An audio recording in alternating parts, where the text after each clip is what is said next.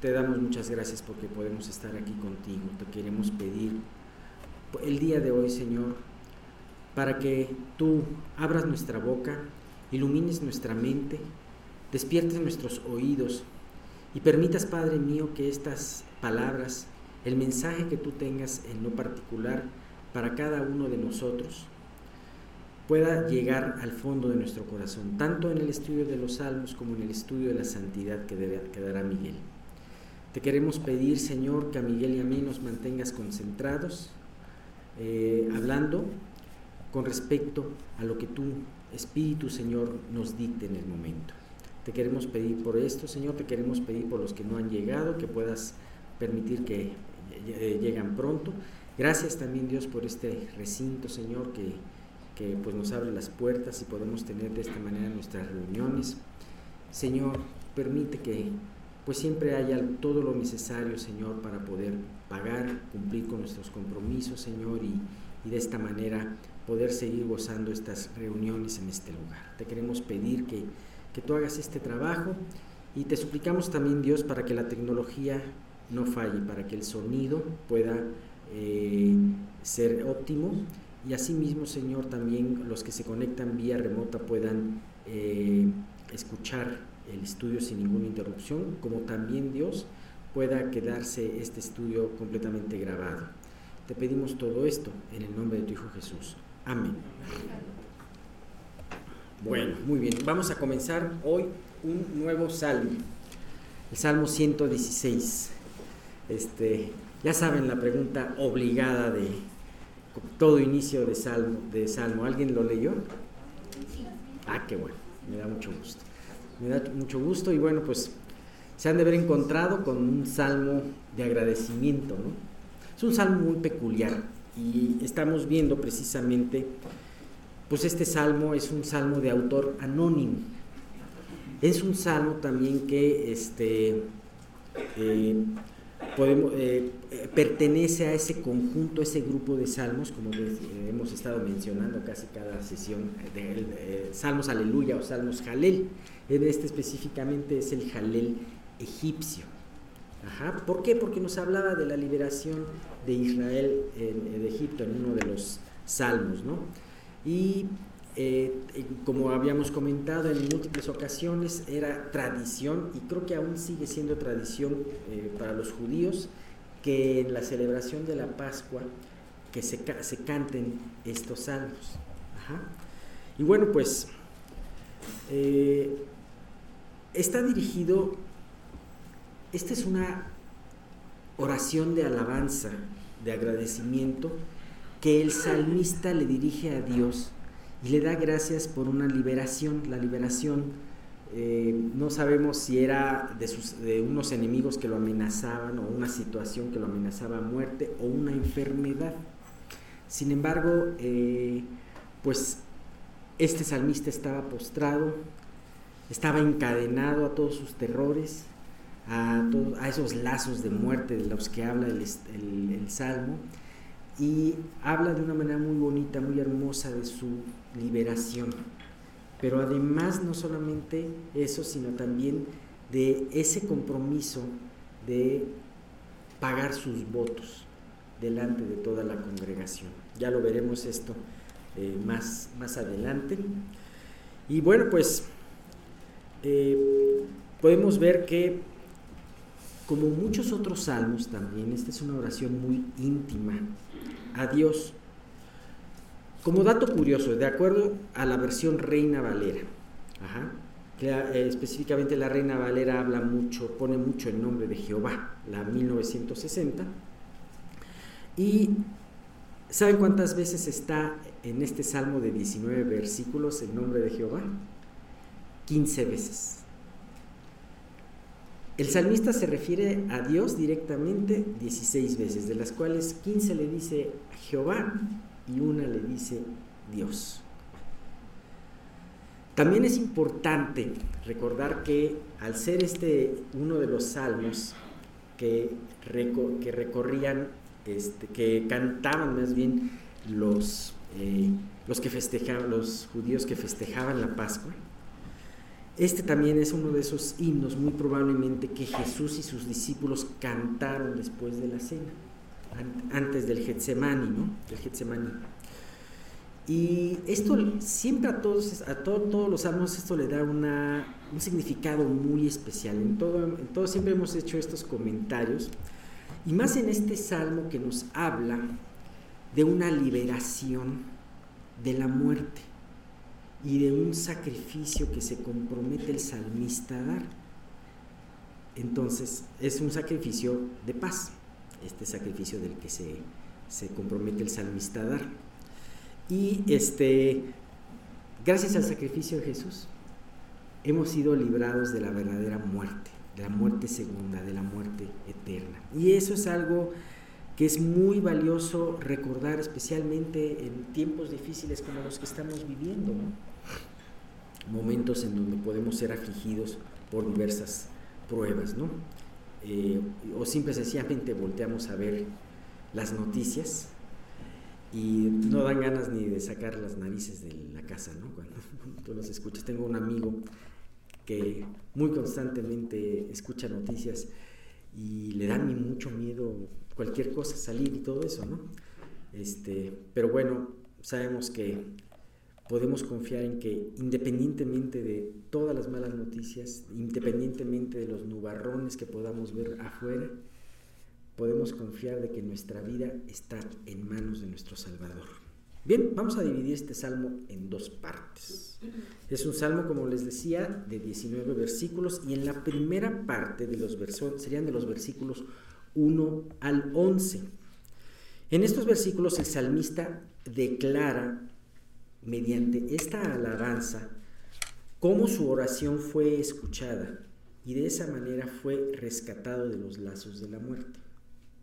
Bien, la segunda parte, que correspondería a los versículos del 12 al 19, aquí el autor del Salmo utiliza esta segunda mitad del himno para seguir agradeciendo a Dios por su rescate y lo hace a través, fíjate curiosamente, de declarar su confianza en Él. ¿Cómo podemos nosotros tener una vida que agrade a Dios y una vida de alabanza? Un elemento primordial es la confianza en Él. Entonces, habla en varios versículos el salmista acerca de, su confianza en Dios. Y déjenme decirles, este, tú puedes todavía estar sintiendo los lazos de la muerte y agradecerle a Dios porque serás rescatado. Y esa es la confianza que a Dios le agrada. Pero además, el salmista determina, se determina delante de, de muchos testigos a cumplir lo prometido, sus votos. A veces el entrar en la cuestión de los votos, que son eh, en este caso muchas veces utilizaban aquellos sacrificios de paz. Los votos eh, muchas veces eh, es, un punto que muchas veces no nos gusta escuchar. ¿Por qué? Porque no nos gusta comprometernos. Y creo que esto es una epidemia en el mundo. Tú puedes ver al ser humano menos comprometido con todo. Entonces, me acuerdo mi hermano estuvo trabajando un tiempo en IBM de México. Y el trabajar en IBM de México era así como que, sobre en los 70s y 80s, era wow, trabajo en IBM de México. Pero además era, este, era decir, yo me pongo la camiseta de IBM o de X compañía, ¿no? Este, eh, como también, este, la, pero también los de IBM, una vez que finalmente me, me reclutaron después de un chorro de filtros, ellos me protegen y me dan muchas prestaciones. ¿no? Entonces era como un compromiso, compromiso mutuo. Y ahora es impresionante que las personas en el trabajo muchas veces se meten en un trabajo queriendo encontrar luego, luego otro, ¿no? O no hay compromiso. El matrimonio, por ejemplo. La, Ahora no me caería raro que la tasa de divorcios haya bajado. ¿Pero por qué? Pues porque también la tasa de matrimonios ha bajado. ¿Por qué? Porque la gente no quiere hacer votos, no quiere tener compromisos. se ha acuñado últimamente el término perrijos. ¿Por qué? Porque tener un perrijo te puede dar menos problemas y dolores de cabeza que tener un hijo, pero no te da la bendición que es tener un hijo. Lo que pasa es que el compromiso, desgraciadamente, es algo que no nos gusta escuchar. Pero aquí estamos viendo los votos a Dios, ¿no? Estamos viendo los votos a Dios. Bueno, vamos a leer cortamente los primeros 11 versículos y empezamos el salmo. Dice, a partir del versículo 1, amo a Jehová, pues ha oído mi voz y mis súplicas, porque ha inclinado a mí su oído. Por tanto, le invocaré en todos mis días. Me rodearon ligaduras de muerte, me encontraron las angustias del Seol, angustia y dolor había yo hallado. Entonces invoqué el nombre de Jehová diciendo, oh Jehová, libra ahora mi alma. Clemente es Jehová y justo, sí, misericordioso es nuestro Dios. Jehová guarda a los sencillos. Estaba yo postrado y me salvó. Vuelve, oh alma mía, a tu reposo, porque Jehová te ha hecho bien. Pues tú has librado mi alma de la muerte, mis ojos de las lágrimas y mis pies de resbalar. Andaré delante de Jehová en la tierra de los vivientes. Creí, por tanto hablé, estando afligido en gran manera. Ya me están haciendo la competencia ahí. Y dije, en mi apresuramiento, todo hombre es mentiroso. ¿Qué mejor forma de comenzar una oración? Amo a Jehová. Amo a Jehová, pues ha oído mis súplicas. Dice, esta es una forma hermosísima de empezar una oración. Amo a Jehová. El salmista a través de esta oración nos va a contar todo su periplo, todo cómo fue, cómo estaba él en el pozo, cerca del sepulcro y cómo Dios lo libró. Lo escuchó, lo libró. Y cómo hace varios compromisos con Dios el salmista. Ajá. Sin embargo, qué manera tan hermosa de comenzar su agradecimiento diciendo, amo a Jehová. Algunos de ustedes que tienen a su esposo, a su esposa. ¿Cómo sintieron la primera vez que tu novia te dijo, o tu novio te dijo te amo?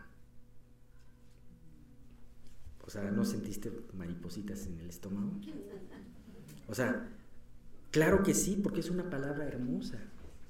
Imagínate cómo Dios, o sea, Sabemos que Dios no necesita de nosotros, sabemos que Dios es autosuficiente, pero para Dios le agrada mucho en su oído, como ese olor fragante, esas palabras dichas de corazón. Es una palabra muy sencilla, pero sin duda alguna es un fruto de labios, es un fruto de labios sencillo, el decir, amo a Jehová. Ahora, como todo fruto, aunque aparezca en nuestra vida, no es formado por nosotros. Eso es lo interesante de los frutos. Cuando nos hablan de los frutos del Espíritu, amor, gozo, paz, paciencia, benignidad, mansedumbre, templanza, etcétera, etcétera, etcétera. No quiere decir que así somos nosotros. Sabemos que estamos muy lejos. ¿Quieres ver cómo, cómo somos nosotros? Lee el siguiente versículo. El de Gálatas, ¿no? Que habla de los frutos de la carne. Eso sí somos nosotros. Sin embargo, cuando habla de estos frutos, aunque puedan, aunque aparezcan en tu vida, no son tuyos y aunque esta palabra apareció en la boca del salmista, no era suya, aunque la decía con todo su corazón. Porque finalmente eh, estas palabras no salen de una manera natural de un hombre pecador. Estas palabras se deben primeramente porque hemos experimentado, el que las dice y el que las dice verdaderamente ha experimentado, primeramente ha experimentado el amor de Dios. ¿Qué hay que hacer? O sea, una vez que experimentas este amor de Dios, es, también meditado en él y se deleita. También ha entendido a través de las pruebas que este amor de Dios no cambia hacia nosotros, no cambia en lo absoluto. Fíjate qué hermoso. El salmista, a pesar de que estuvo en los lazos de la muerte, eh, entendió que, que Dios lo amaba. Y por eso dijo, amo a Dios. Porque ahora ya veía la prueba desde el punto de vista ya liberado. Y entendió que en el tiempo donde estaban los lazos de la muerte había un propósito. Y esto es algo que deja maravillado. El saber que Dios no nos llevó voluntariamente al sufrimiento a los hijos de los hombres, sino nos llevó y permitió situaciones para podernos rescatar. Y en esto cuando tú, tú puedes meditar y tú puedes deleitarte y tú puedes pensar que el amor de Dios no cambia, se vea o no se vea. Si pudiéramos entender de esta manera el amor de Dios, tal como lo entendió ese discípulo amado Juan, no tendríamos tropiezos ni inconsistencias en nuestras vidas. Por eso es importante, es menester que entendamos esta primera expresión de una manera profunda. Decimos que amamos a Dios, dices tú que amas a Dios, entonces nunca dudes de su amor aún en los tiempos cuando los nubarrones de la aflicción lo impidan ver claramente, que son muchos tiempos. Seguramente en tu mente has tenido alguna de estas, este versículo, primera de Juan 4:19. Nosotros le amamos a Él, sí. ¿Somos buenos? No. Porque Él nos amó primero. Ahora, en la, en segunda parte de este versículo, que lo recordamos, pues ha oído mi voz y mis súplicas, ya que eh, confirma lo que acabamos de, decir acerca de que le amamos porque Él nos ama primero. Ya que el, el salmista expresa su amor reconociendo que a su vez se siente muy amado por Dios porque lo ha escuchado. Fíjate, porque dice, pues ha oído mi voz y mis súplicas. A primera instancia alguien te podría decir, ay, es un amor interesado, pues lo amas porque pues, te escucha, ¿no?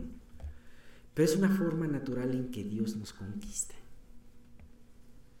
Y es muy importante meditar en esas respuestas de oración, porque cuando aparentemente no hay respuestas de oración, entonces tú tienes que seguir confiando en el amor de Dios. Y es un crecimiento que debemos de tener todos y cada uno de nosotros el oído atento de Dios a nuestras súplicas. Dice, inclinó su oído. Siempre me ha llamado mucho la atención, eh, por, ejemplo, en el versículo 2, dice, porque ha inclinado a mí su oído, por tanto le invocaré todos mis días. Y en esta, eh, dice, bueno, eh, y en esta dice, Dios va a inclinar su oído hacia nosotros. Eso es algo hermoso porque no solamente nos escucha, tú puedes escuchar muchos, muchos este, ruidos ahorita, no sabes la cantidad de sonidos que puede haber en un momento determinado. De repente un perro ladra allá afuera o gritan gol en las canchas que están aquí al lado, no sé, etcétera, etcétera, o la iglesia de aquí abajo dice aleluya con todas sus fuerzas. Eh, y entonces, eh, y hay muchas cosas que dices, pues como que aprendes a, ecualizar, a bajar el sonido en, algunas cosas que son de fondo y atender cosas importantes. Bueno, aquí Dios nos dice que inclina su oído. ¿Y qué quiere hablar? ¿Qué quiere decir al inclinar su oído? Es como si nos pusiera atención, nos pone atención. No sé que has veces visto ademanes, ajá, de, o, situaciones de que, a ver si dime, ¿no? O sobre todo cuando hay mucha, una gran multitud, a ver si dime, ¿no? Y pones hasta tu dedo aquí o, o te inclinas para poder este, eh, escuchar la voz de Dios. para, para, escuchar la voz de la otra persona. De esa manera Dios se inclina, pero también no solamente se inclina su oído para escucharte atentamente, sino también su disposición de y su favor para poderte responder. Es una maravillosa realidad. Que no solamente ponga atención a ti, sino también su corazón está dispuesto para socorrerte y escucharte. El Dios Todopoderoso está dispuesto a escucharnos atentamente y a contestarnos. Definitivamente, la decisión natural al tener este maravilloso conocimiento es lo que dice el salmista. Por tanto, le invocaré todos los días. Si sé que Dios me escucha, le voy a invocar todos los días de mi vida. Es decir, mi oración a Él será constante. Es decir, no confiaré en ninguna otra cosa sino solamente en la provisión de Dios. Segunda Reyes 5:17, el, el general leproso Naamán, una vez que fue curado y estaba maravillado de ese nuevo conocimiento y esa nueva experiencia con el Dios verdadero de Israel, le dijo al profeta Eliseo, Te ruego pues, de esta tierra no se dará a tu siervo la carga de un par de mulas. Quería tener un pedazo de tierra, de polvo, que le recordara el lugar donde fue escuchado por primera vez por el Dios vivo. Pero además, él hace una cosa muy importante y un voto. De hecho, esto dice, eh, por tanto le invocaré todos los días, es una resolución, es como un voto. dice, porque de aquí en adelante, esto dijo Namán, tu siervo no sacrificará holocausto ni ofrecerá sacrificio a otros dioses, sino a Jehová. Qué maravilloso. Este hombre sirio, eh, eh, que eran otros, que él aprendió desde chico otras creencias, que aprendió a, este, a adorar ídolos paganos, se da cuenta del Dios verdadero, se quiere llevar un pedazo de tierra y dice, mi corazón no va a alabar a nadie y no va a pedir nada, sino solamente al Dios, al Dios que me ha contestado. Tristemente, también en nuestras vidas nos podemos encontrar con muchas inconsistencias al respecto a esto, ya que muchas veces somos personas que a veces pedimos, esperamos y recibimos, pero en la siguiente prueba no lo hacemos de esa manera. ¿Qué pasó? ¿Por qué? Si Dios nos había respondido y habíamos salido de una gran victoria, ¿por qué no? No, no lo hicimos, pensamos muchas cosas menos pedirle a Dios. Muchas veces esto se debe a nuestro gran pecado. Eso es un pecado muy invisible, pero es nuestro gran pecado de orgullo. Y también sus hijas, la necedad y la autosuficiencia, que las cuales nos llevan a caer en la siguiente ocasión tratando de salir de nuestras fuerzas. Muchas veces tratamos de salir de nuestras fuerzas. Hubo un rey que contra un, millón, un ejército de un millón se invocó a Dios y Dios lo libró. Y contra un ejército de apenas unos 30 mil personas le, compró al rey de Siria. Compró al rey de Siria o al rey de Israel, no me acuerdo. Compró un ejército. ¿Qué le dijo a Dios? locamente has hecho. Porque muchas veces podemos confiar y volver a confiar en nuestras fuerzas y muchas veces peor culpamos a Dios de que tiene una falta de cuidado para con nosotros. ¿Qué debemos entonces hacer? Este es algo muy importante. Y creo que con esto vamos a cerrar este, este, esta primera parte. ¿Qué pasa si somos inconsistentes? ¿Quién de aquí ha sido inconsistente? No levanten la mano, por favor. ¿Quién ha sido inconsistente de aquí? Es una pregunta nada más. Ya cada vez, no, dije que no se levantara la mano, no, es cierto. Este, ¿qué debemos entonces hacer si tenemos esta inconsistencia? Bueno, como siempre decimos aquí en esta iglesia, asegúrate de tu salvación y de tu posición delante de Dios. Es lo más importante. Pero si ya has visto y has tenido frutos importantes de ella, Entonces, medita en tus liberaciones anteriores. ¿Sabes lo que era antes lo que es un monumento? Un monumento no es algo para que llegues como otros pueblos tenían fuera de Israel, un ídolo para postrarse delante de él y pensar que ese monumento es su Dios. El monumento de las tribus paganas, de los pueblos paganos, era un monumento que convertían en Dios. Mientras que lo que quería hacer Dios con los monumentos del pueblo de Israel eran monumentos que les llevara a recordar lo que Dios había hecho. Las piedras en el Jordán, las piedras entre la, piedra de, este, de luz, que fue Betel después, ahí de Jacob, etcétera, etcétera. Entonces, medita en, tus, en las liberaciones anteriores. Hazlo calmada y profundamente, ayudándote de la palabra de Dios. Porque esas liberaciones vinieron conforme a la palabra de Dios. De hecho, hay muchas liberaciones que tú, has, así como pruebas, también hay liberaciones que tú puedes identificarte con lo que te comenta la Biblia. ¿no? Ayúdate de la palabra de Dios y en especial de los salmos. ¿Por qué hablo especialmente de los salmos? Claro, cualquier parte de la palabra te puede ayudar mucho.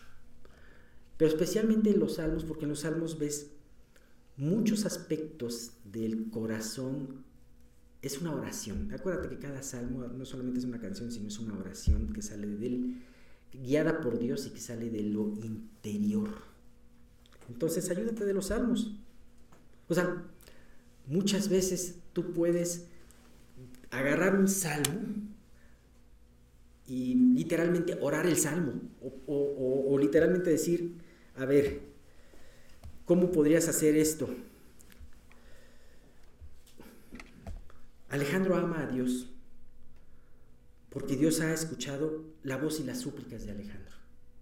Lo empiezas a personalizar, lo empiezas a, ver de una manera viva y poderosa en tu vida, ¿no? Em, perdón, siguiente.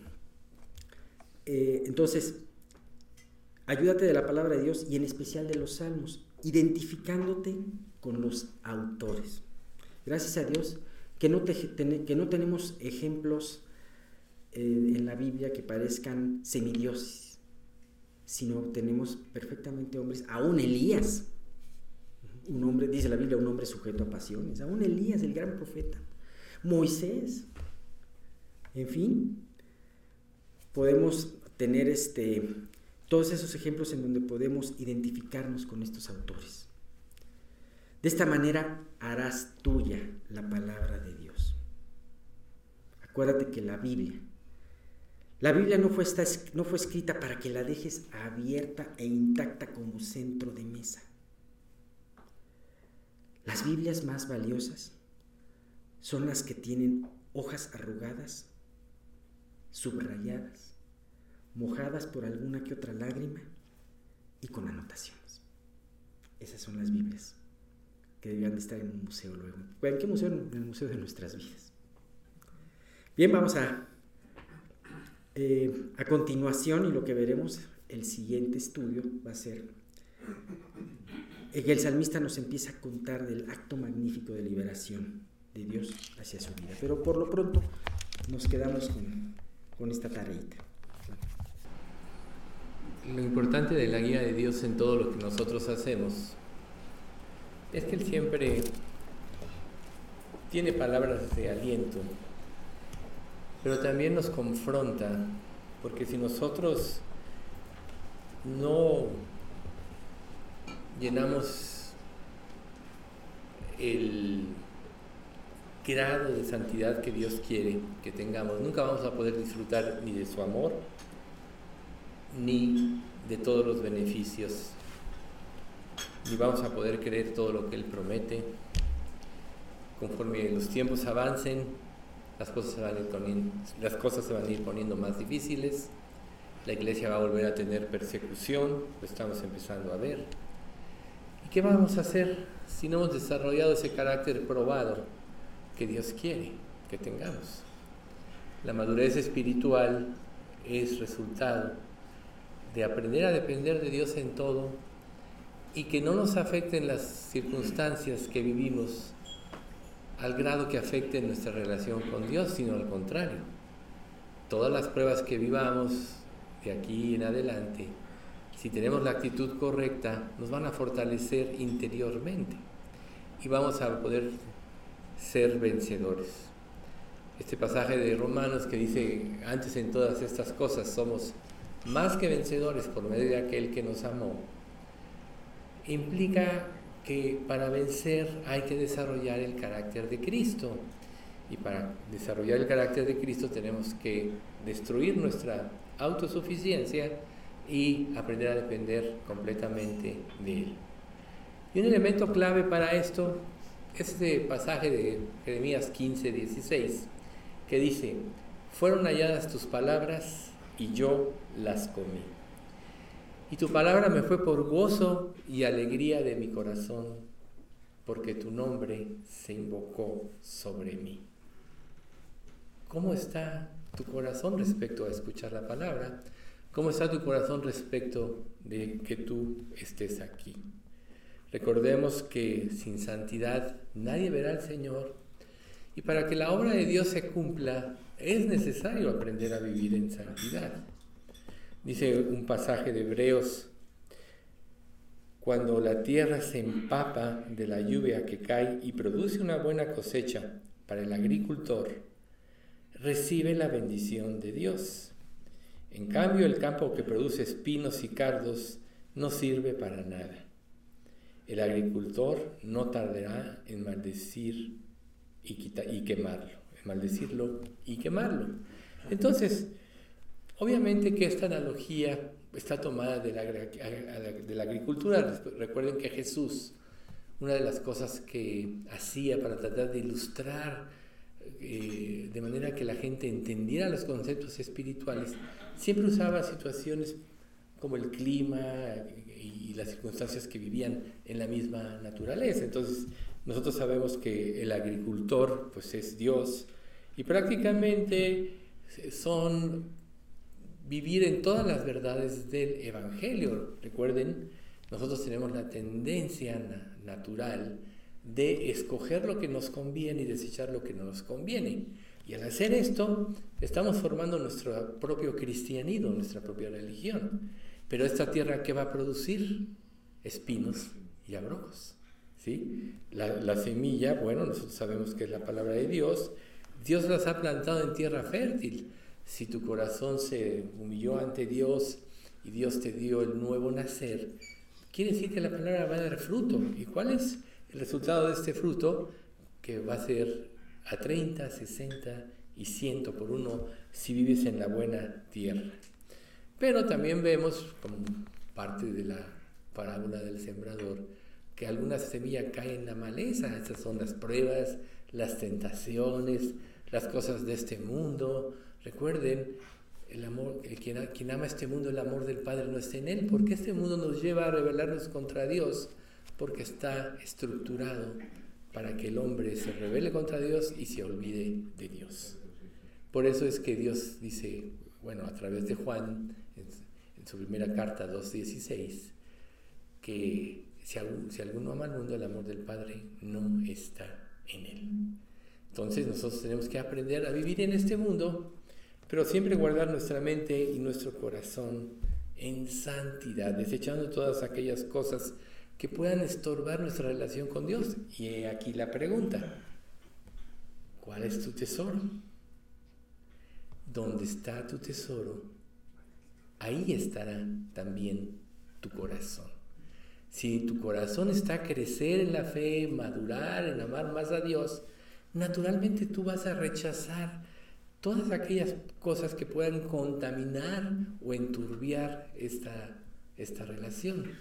Pero si tú eh, de alguna manera permites cosas que opaquen esta relación con Dios, nunca vas a poder experimentar lo que dijimos en este versículo de Jeremías, el gozo y la alegría del corazón.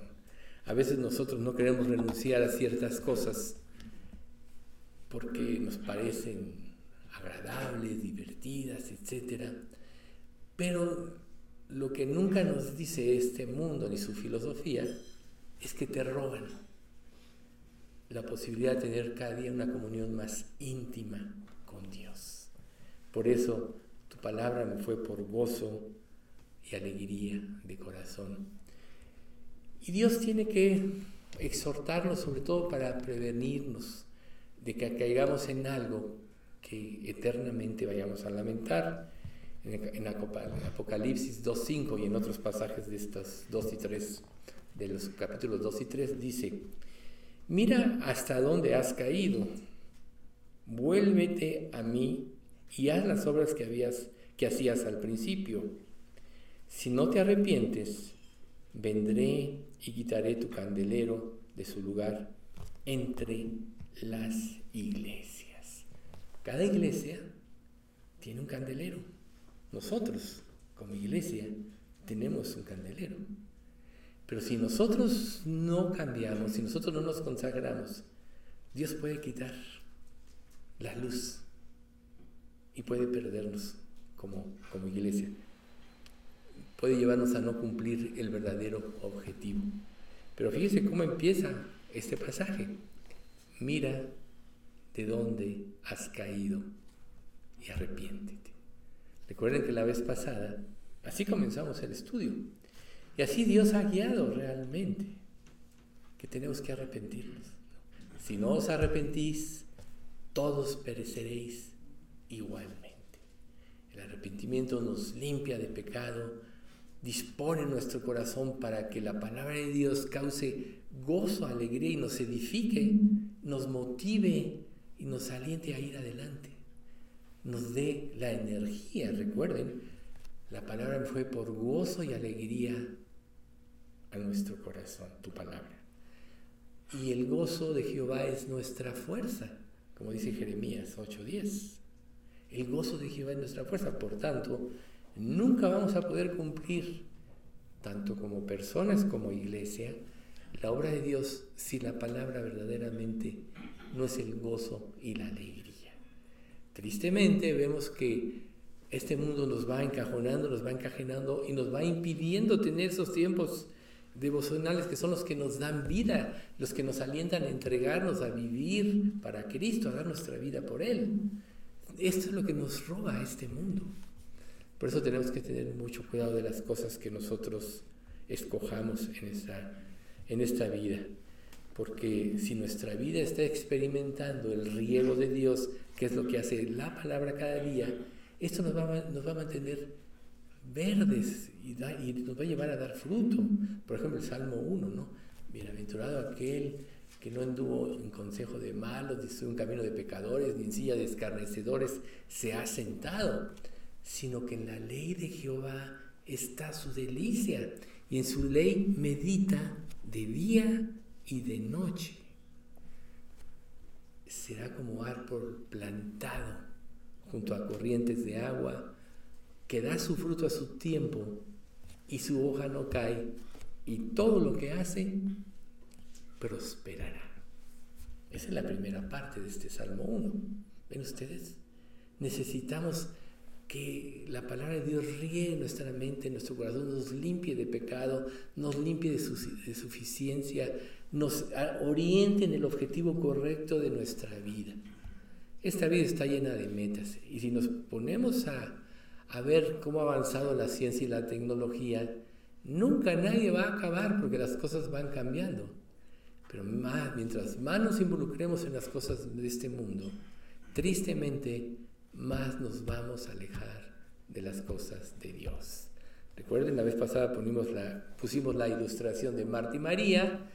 Y Marta, Marta, afanada y turbada, estás por muchas cosas, pero solo una cosa es necesaria. Y María ha escogido la buena parte.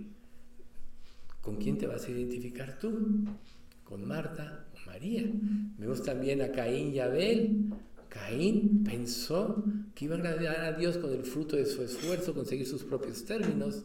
Y Abel, que reconocía su condición, recuerden, Abel quiere decir frágil y enfermizo. Esto lo llevó a depender de Dios y lo llevó al camino de su voluntad. Entonces, la suficiencia nos aleja de Dios.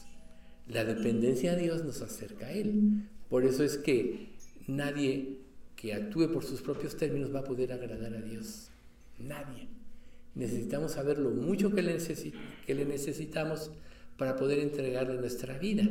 Porque si tú sales adelante por ti mismo en todo, nunca le vas a entregar tu vida a Cristo porque vas a pensar que no le, que no le necesitas o que no necesitas tu ayuda. Entonces, no seamos creyentes solo de nombre. Tú puedes ser cristiano, pero ser cristiano es realmente vives para Cristo. Tristemente, como siempre ha sucedido a lo largo de los tiempos, el nombre de Dios es blasfemado por causa de los que se dicen ser y no son. Entonces, ya decir ser cristiano no le mueve a nadie. Pero si todos los creyentes de este mundo vivieran realmente para Cristo, el decir soy cristiano causaría un impacto. Ahora, tú dices, pero ¿qué voy a hacer? Me pusiste en este mundo, hay cosas que hacer, etc. Pero el corazón que dispone, que se dispone para hacer la obra de Dios, Dios no va a dejar de bendecirlo. Daniel y sus tres compañeros decidieron no contaminarse cuando fueron llevados cautivos a Babilonia con la, filosofía de los babilonios y renunciaron a, muchas cosas. Sin embargo, aunque pasaron por pruebas muy difíciles, Daniel en el foso de los leones, sus otros tres compañeros en el horno de fuego, y, salieron triunfantes porque creyeron en Dios, hubo el momento en que pudieron haber dudado, pero recuerden lo que dijeron los, los tres amigos, los tres compañeros de Daniel, Sadrach, Mesach Abednego. Dios nos liberará. Tú nos vas a echar aquí, pero, pero si no, sabe bien que no adoraremos a tus dioses. Y Dios lo que nos dice es lo siguiente. Pues Dios no es injusto. No olvidará cuando, pero no olvidará con cuánto esfuerzo han trabajado para Él y cómo han demostrado su amor por Él sirviendo a otros creyentes, como todavía lo hacen.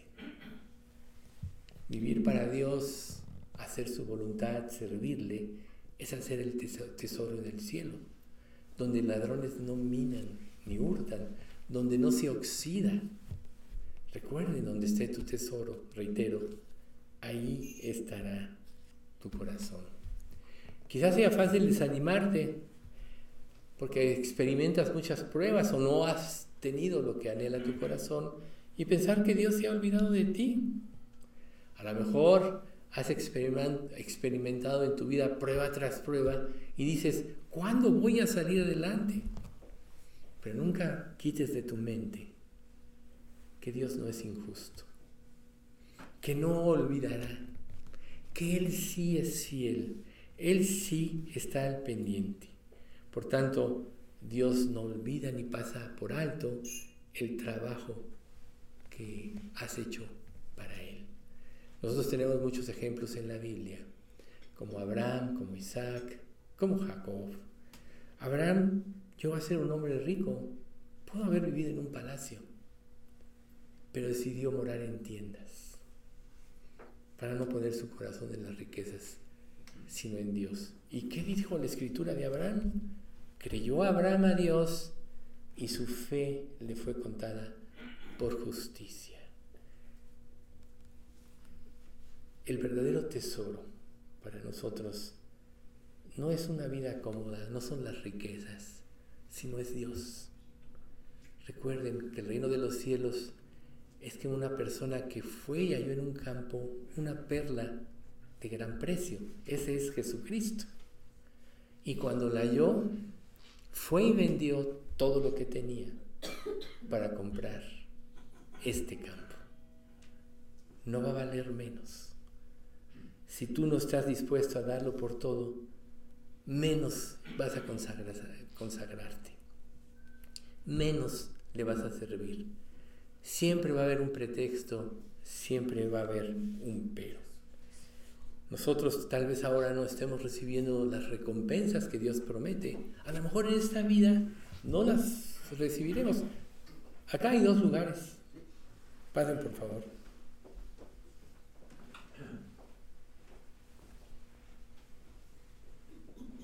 Adelante.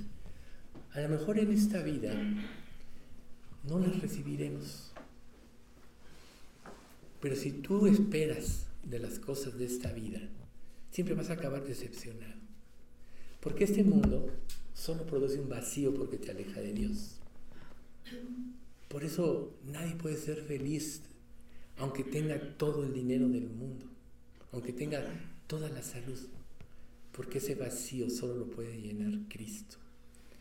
Cuando Dios, cuando respondemos al llamado de Dios y a su amor, y Dios llena nuestro corazón a través de su Espíritu Santo, que es lo que es ser regenerado o nacer de nuevo por habernos arrepentido y creído en el Evangelio, entonces al entrar Él llena nuestro corazón. Entonces ya estamos satisfechos y ya podemos ver con cordura todo lo que nos rodea. Recuerden, cualquiera que beba de esta agua, le dijo Jesús a la samaritana, volverá a tener sed. Mas el que bebiere del agua que yo le daré, no tendrá sed jamás, sino que el agua que yo le daré será en él una fuente de agua que salte para vida eterna. Ese es el agua que tenemos que buscar. Esa es la satisfacción, porque además, aunque tú lograras todos los bienes, ¿tú crees que podrás disfrutar de ellos? En Eclesiastes 6, 6.1 dice, hay un mal que he visto delante del cielo y muy común entre los hombres. Al hombre al que Dios le da riquezas y gloria y honra y nada le falta de lo que su alma desea. Pero Dios no le da potestad de disfrutar de ello, sino que lo disfrutan los extraños. Esto es vanidad y mal doloroso. La capacidad de disfrutar de la vida proviene de estar bien con Dios. La sensibilidad hace que percibas mucho de poco. Eso es el amor y la entrega de Dios. El pecado te produce insensibilidad. Por tanto, cada día vas a querer más y más y más porque no puedes disfrutar. Es algo parecido al sabor. Si tú tienes un buen sabor, no necesitas agradar, condimentos o eh, etcétera a un alimento. Pero ¿qué pasa si no tiene sabor? Por gripe o por lo que tú quieras. Le echas más sal, chile, para que te sepa, ¿no? Más o menos así es la vida. En Cristo, cuando Dios llena tu vida, cada día necesitas menos para disfrutar más. Por tanto, tu alma se libera de los afanes de esta vida. Y quiero que sepas una cosa. Cuando Dios está así, Dios te puede dar todo. Porque Él sabe que no va a convertirse en un ídolo en tu vida. Cuando tú no estás preparado, alguna bendición te puede robar la comunión con Dios porque va a tomar el lugar de Dios. Por eso es tan importante la confianza en Dios. Entonces, Dios nos pone el ejemplo del reino de los cielos en una parábola. Dice, también el reino del cielo puede ilustrarse mediante la historia de un hombre que tenía que emprender un largo viaje. Reunió a sus siervos y les confió su dinero mientras estuviera ausente. Lo dividió en proporción a las capacidades de cada uno. Al primero le dio cinco bolsas de plata, al segundo dos bolsas de plata y al último una bolsa de plata. Luego se fue de viaje. El siervo que recibió las cinco bolsas de plata comenzó a invertir el dinero y ganó cinco más. El que tenía las dos bolsas de plata salió a trabajar y ganó dos más. Pero el siervo que recibió una sola bolsa de plata cavó un hoyo en la tierra y allí escondió el dinero de su amo. Después de mucho tiempo, el amo regresó de su viaje y los llamó para que rindieran cuentas de cómo habían usado su dinero. El siervo al cual había confiado las cinco bolsas de plata se presentó con cinco más y dijo, amo, usted me dio cinco bolsas de plata para invertir y he ganado cinco más. El amo, lleno de elogios, eh, dijo, bien hecho, buen siervo, fiel. Has sido fiel en administrar esta pequeña cantidad, así que ahora te daré muchas más responsabilidades. Ven, celebra conmigo. Se presentó el siervo que había recibido las dos bolsas de plata y dijo, amo, usted me dio dos bolsas de plata para invertir y he ganado dos más. El amo dijo, bien hecho, mi buen siervo fiel. Has sido fiel en administrar esta pequeña cantidad, así que ahora te daré muchas más responsabilidades. Ven a celebrar contigo, conmigo. Por, por último se presentó el siervo que tenía una sola bolsa de plata y dijo, amo, yo sabía que usted era un hombre severo, que cosecha lo que no sembró y recoge las cosechas de lo que no cultivó. Tenía miedo de perder su dinero, así que lo escondí en la tierra. Mire, aquí está su dinero de vuelta. Pero el amo le respondió, siervo perverso y perezoso. Si sabías que cosechaba lo que no sembré y recogía lo que no cultivé, ¿por qué no depositaste mi dinero en el banco? Al menos hubiera podido obtener algún interés de él. Entonces ordenó, quiten el dinero a este siervo y dénselo al que tiene las diez bolsas de plata. A los que usan bien lo que se les da, se les dará aún más y tendrán en abundancia. Pero a los que no hacen nada, se les quitará aún lo poco que tienen. Ahora bien, arrojen a este siervo inútil a la oscuridad de afuera, porque habrá llanto y rechinar dientes. Obviamente el tercero no era salvo, no tenía fe. Pero a cada uno Dios nos ha dado un grado de fe, conforme a su designio, conforme a su capacidad. ¿Qué vas a hacer con ello? Si tú realmente has experimentado el gozo la alegría de la salvación y pones tu fe y esperanza en todo lo que Dios dice y promete, por supuesto que de una forma natural, sin esfuerzo, sino con gozo y alegría, vas a llevar fruto, porque el mayor tesoro del mundo es la riqueza del Evangelio, y mientras más lo das, más se enriquece, a diferencia de las cosas de este mundo. Si tú fueras el hombre más rico y empiezas a repartir dinero, va a llegar, va a llegar un momento que no te quede nada. Pero en las cosas de Dios, mientras más das, más Dios te da. Hay un pasaje que dice, porque de su plenitud tomamos todos, y gracia sobre gracia. En Juan 1, 16 o 15. Entonces ahí está, Dios, mientras tu corazón se dispone a servirle, Él derrama más gracia y más gracia, y vas haciendo tesoro en el cielo. Así que nosotros tenemos que dejar que Dios nos guíe, llevar cada día un más íntimo conocimiento de Él, porque ahí es donde está la liberación de todas las falsedades que hay en este mundo y ahí es donde está el verdadero enfoque de la vida y el propósito de la vida. El verdadero, la verdadera razón de trabajar con provecho y productividad, la verdadera. Y entonces no habrá desilusiones ni rechazos, aunque aquí en la tierra no seas reconocido. Dice un pasaje, nuestro gran deseo es que sigan amando a los demás mientras tengan vida pero asegúrense de lo que esperan se hará realidad, de que lo que esperan se hará realidad. Entonces no se volverán torpes ni indiferentes espiritualmente. En cambio, seguirán el ejemplo de quienes, gracias a su fe y perseverancia, heredarán las promesas de Dios. es en Hebreos 6:11. O sea, la realidad de las cosas se hace cuando tú las crees y las sigues. Si no, no sería fe. Lo que estás viendo no puedes decir que tiene fe, que es lo que lo haces por fe porque lo estás viendo.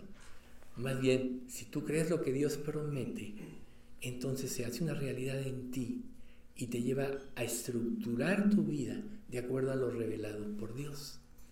Ese es el secreto del progreso en la vida cristiana. Por eso la escritura dice que sin fe es imposible agradar a Dios. Si tú no crees que Él es veraz en lo que cumple, en lo que promete, perdón, entonces no vas a hacerlo. Nunca vas a seguir su camino. Pero ¿por qué no tienes fe? Porque no has regado y sembrado tu corazón con la palabra de Dios. No es el gozo, como dijimos al principio en Jeremías 15, 16. Fueron halladas tus palabras y yo las comí, y tu palabra me fue por gozo y alegría de mi corazón, porque tu nombre se invocó sobre mí, porque en su palabra es donde están los tesoros escondidos. En su palabra es lo que realmente te da vida, porque te da la perspectiva correcta. Y al tener la perspectiva correcta, te libera de todas las falsedades y vanidades de este mundo. Si no vas a, si no vas a caer, te vas a desviar. Nosotros siempre nos vamos a encontrar en la vida ante una disyuntiva. O tomas una decisión a la derecha o a la izquierda. O en una bifurcación. Siempre es el camino de Dios o los caminos que te presenta este mundo. Pero recuerden que los caminos de este mundo, aunque te prometen todos, son engañosos. Es como un político. Para poder obtener el, puesto que quiere, promete. Pero ¿no acaso todos estamos decepcionados de los políticos y sabemos que son muy mentirosos? ¿Por qué? porque tienen un propósito, pero no aman al pueblo. Lo que quieren son beneficios propios. Entonces, dice ahí los políticos, pues no, ¿verdad? En países como el nuestro, tristemente, nadie cree nada ya. Sabemos que todos son mentiras, pero así es este mundo. Así son las personas, en lo o sea, las personas en lo individual. Cada sociedad es el reflejo de sus habitantes. Así es el verdadero cristianismo una verdadera iglesia, una verdadera iglesia entregada, va a traer un fruto verdadero. Pero ¿cómo puedes pedirle a Dios por fruto si no estás dispuesto a dar tu vida? Si no dejas que la palabra sea realmente tu tesoro. Reitero, donde esté tu tesoro, ahí estará tu corazón. Pero ¿qué produce la palabra de Dios en ti, aparte de la fe? Esperanza. Dice, la esperanza impide que el creyente se vuelva perezoso o se sienta aburrido.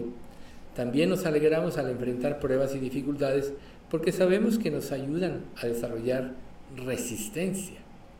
Y la resistencia desarrolla firmeza de carácter y el carácter fortalece nuestra esperanza segura de salvación. Y esa esperanza no acaba en desilusión, pues sabemos que con cuánta ternura nos ama Dios porque nos ha dado su Espíritu Santo para llenar nuestro corazón con su amor.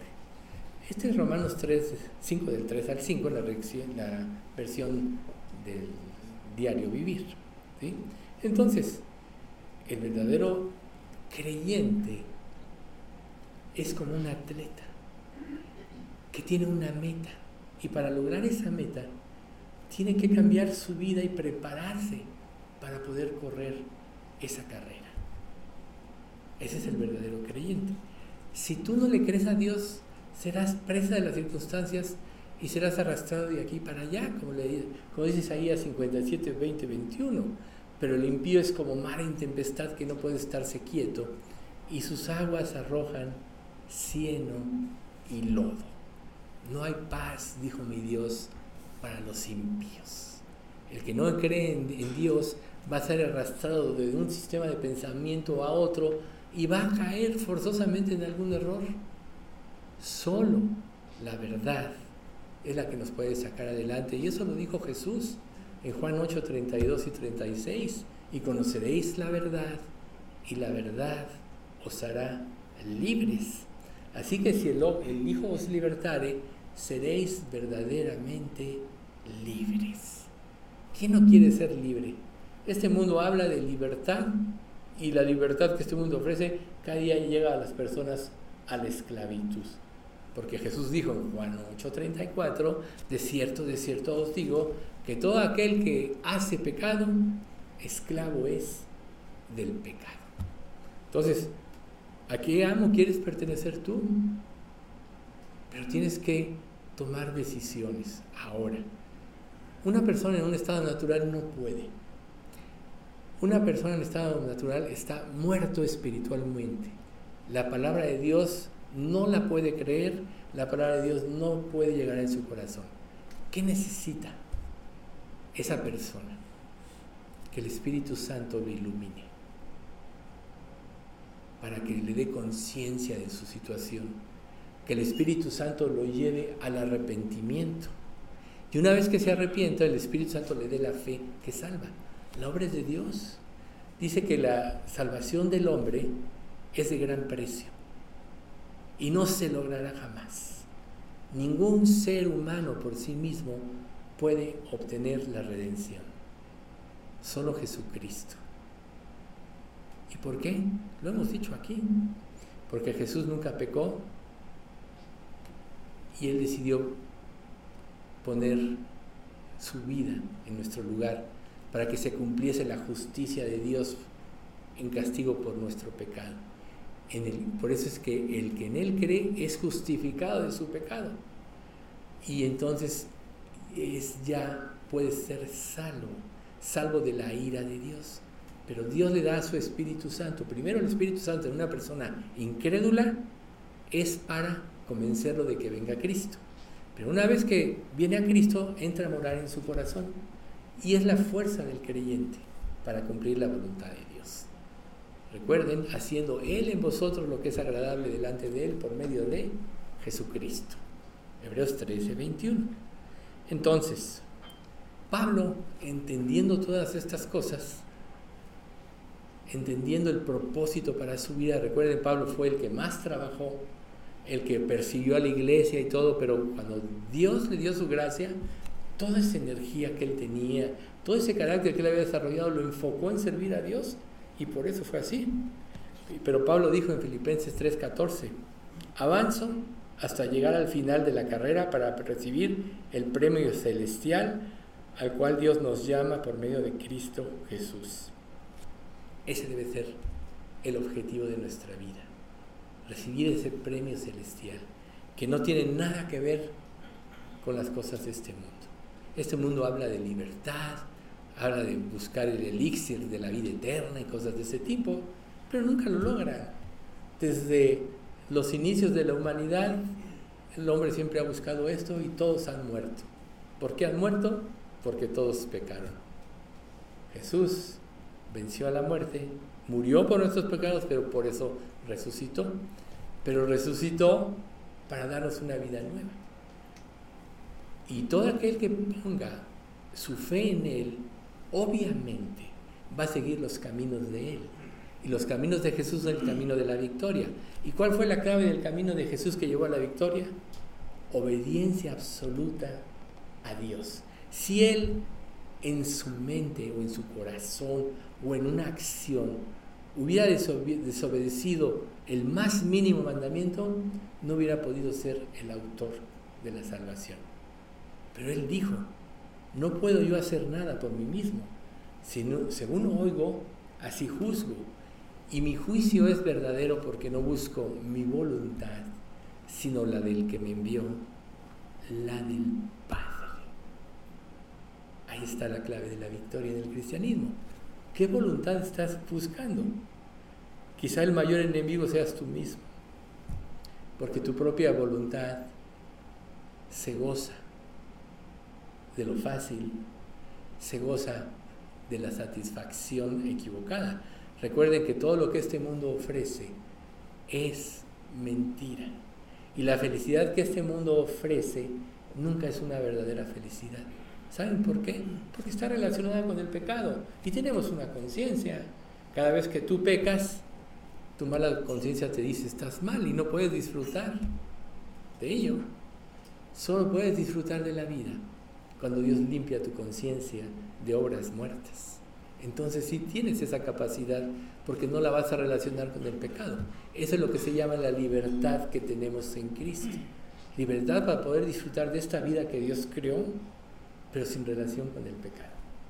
Porque el momento en que tú mezcles el pecado, pierdes esa libertad de disfrutar de la vida y automáticamente se va a producir ese vacío que te va a llevar a tomar tu vida en tus manos.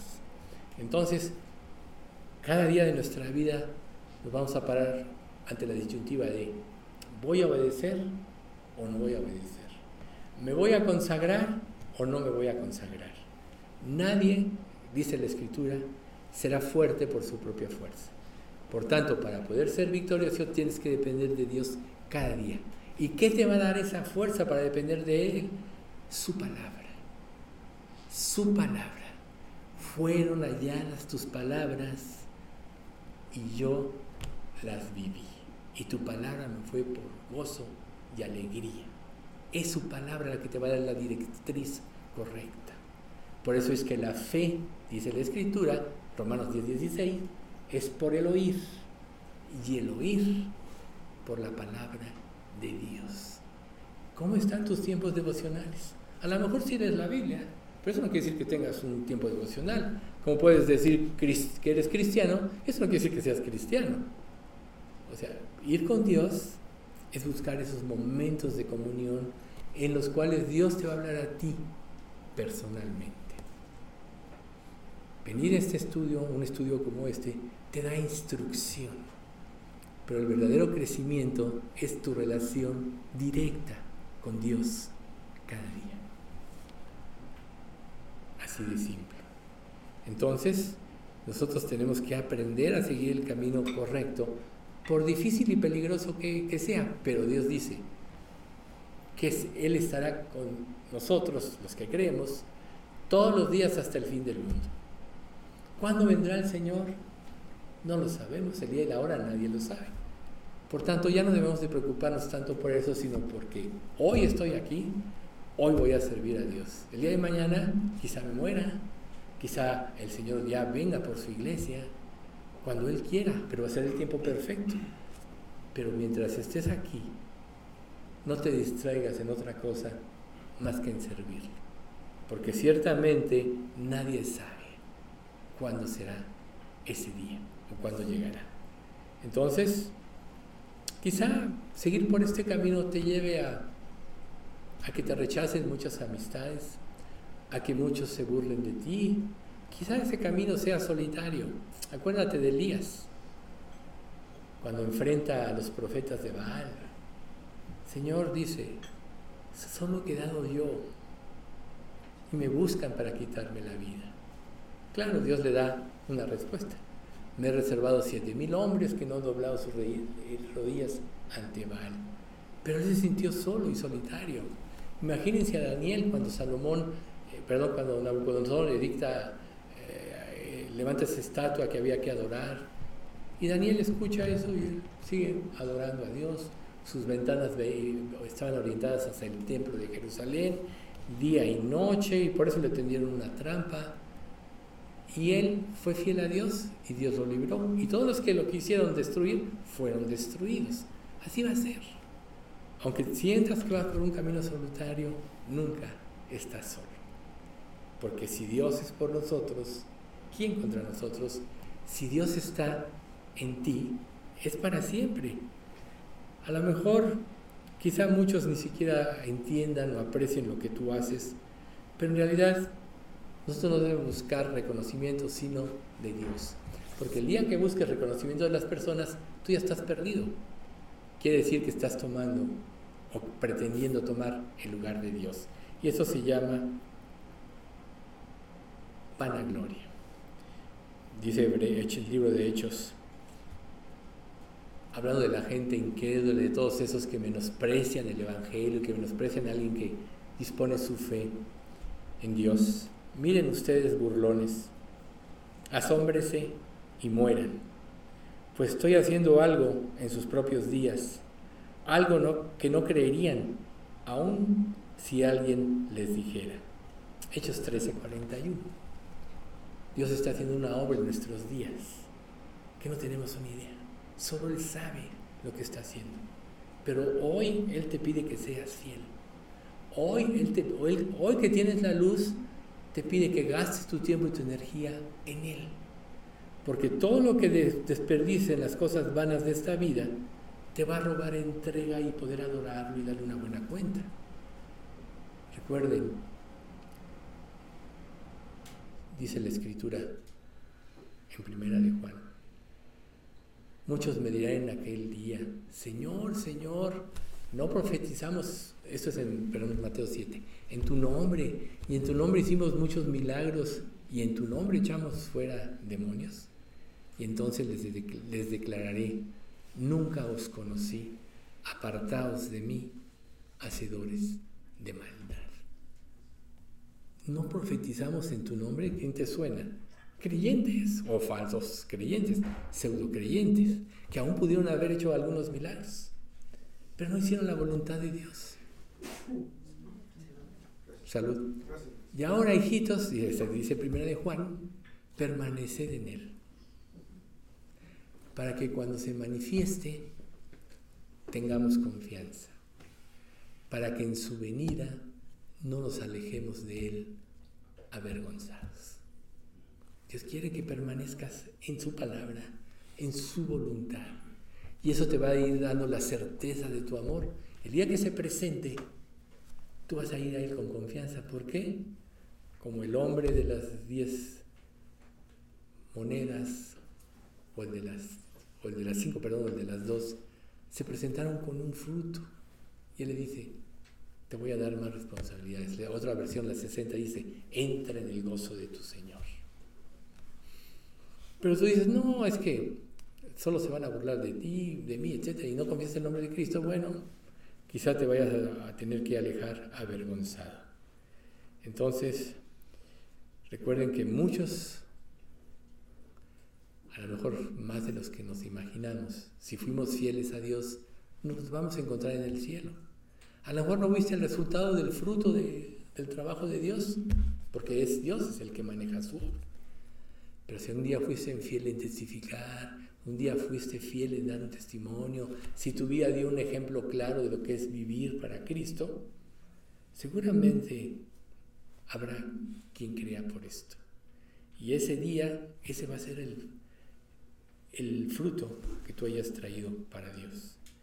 Pero si, por tanto, seguir dejarse intimidar por las presiones de este mundo y de esta vida, cada día rechaza más a Dios, ya lo vemos. Aún países eminentemente cristianos, cristianos ahora han rechazado a Dios, aprueban el aborto, hablan de que hoy han matado tantos, y hay tantos abortos en el mundo que son millones y millones y millones de niños muertos cada día.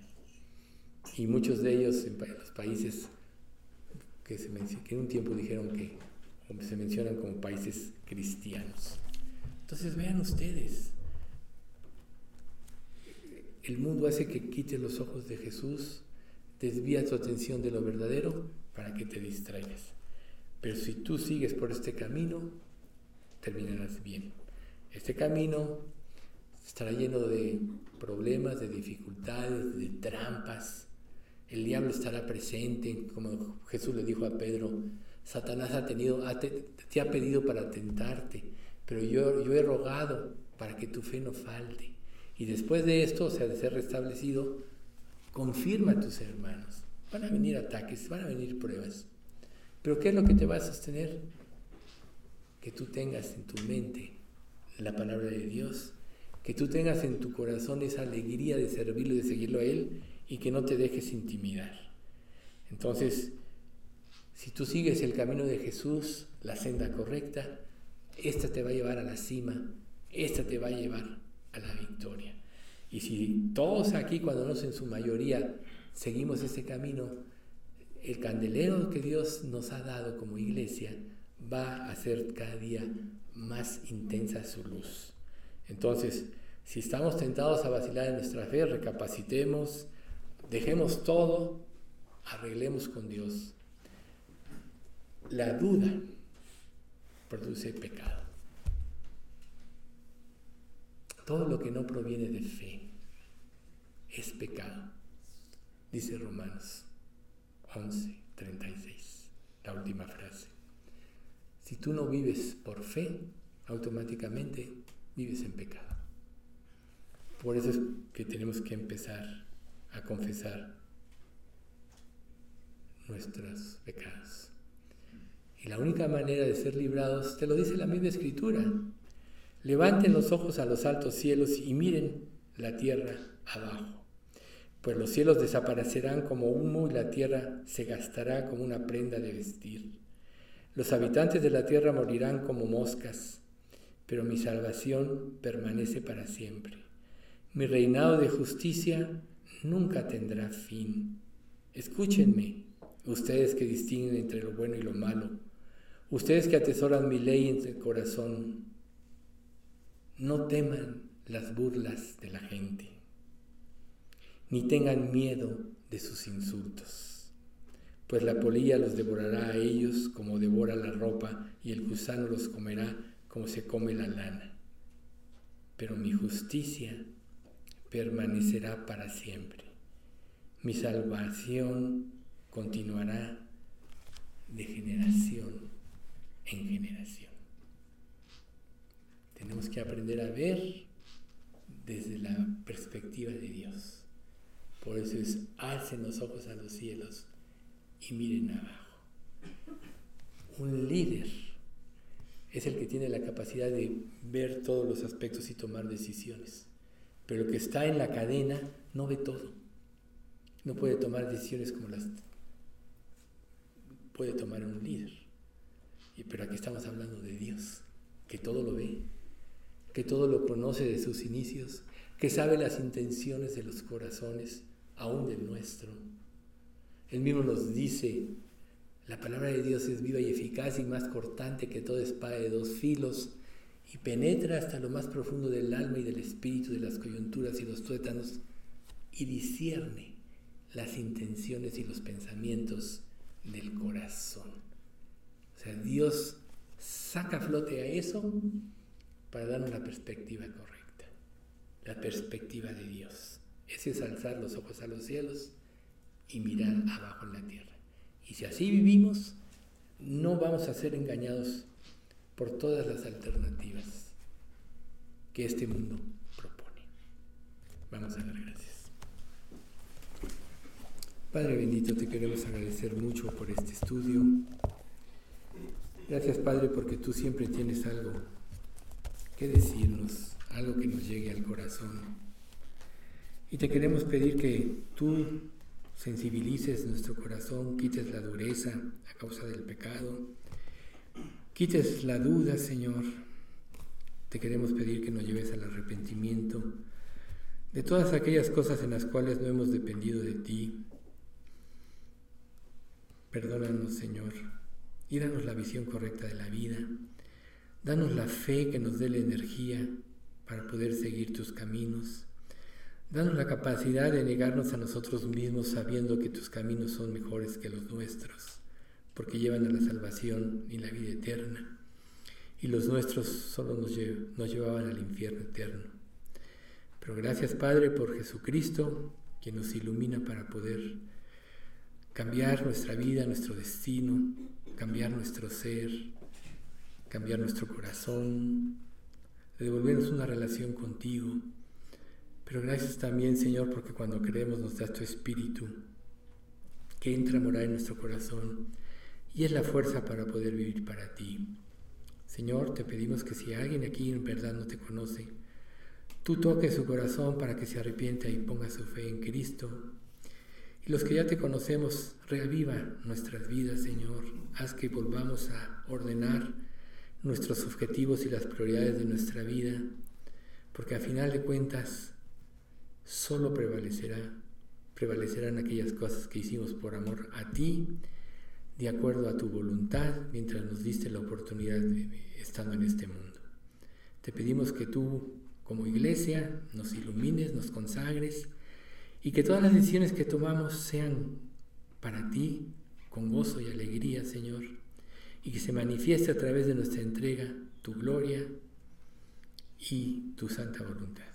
Guárdanos en salud, guárdanos en fe, Señor. Da a los que no pudieron venir la oportunidad que puedan ministrar aquí el próximo domingo. Y todo esto te lo pedimos en nombre de Cristo Jesús. Amén.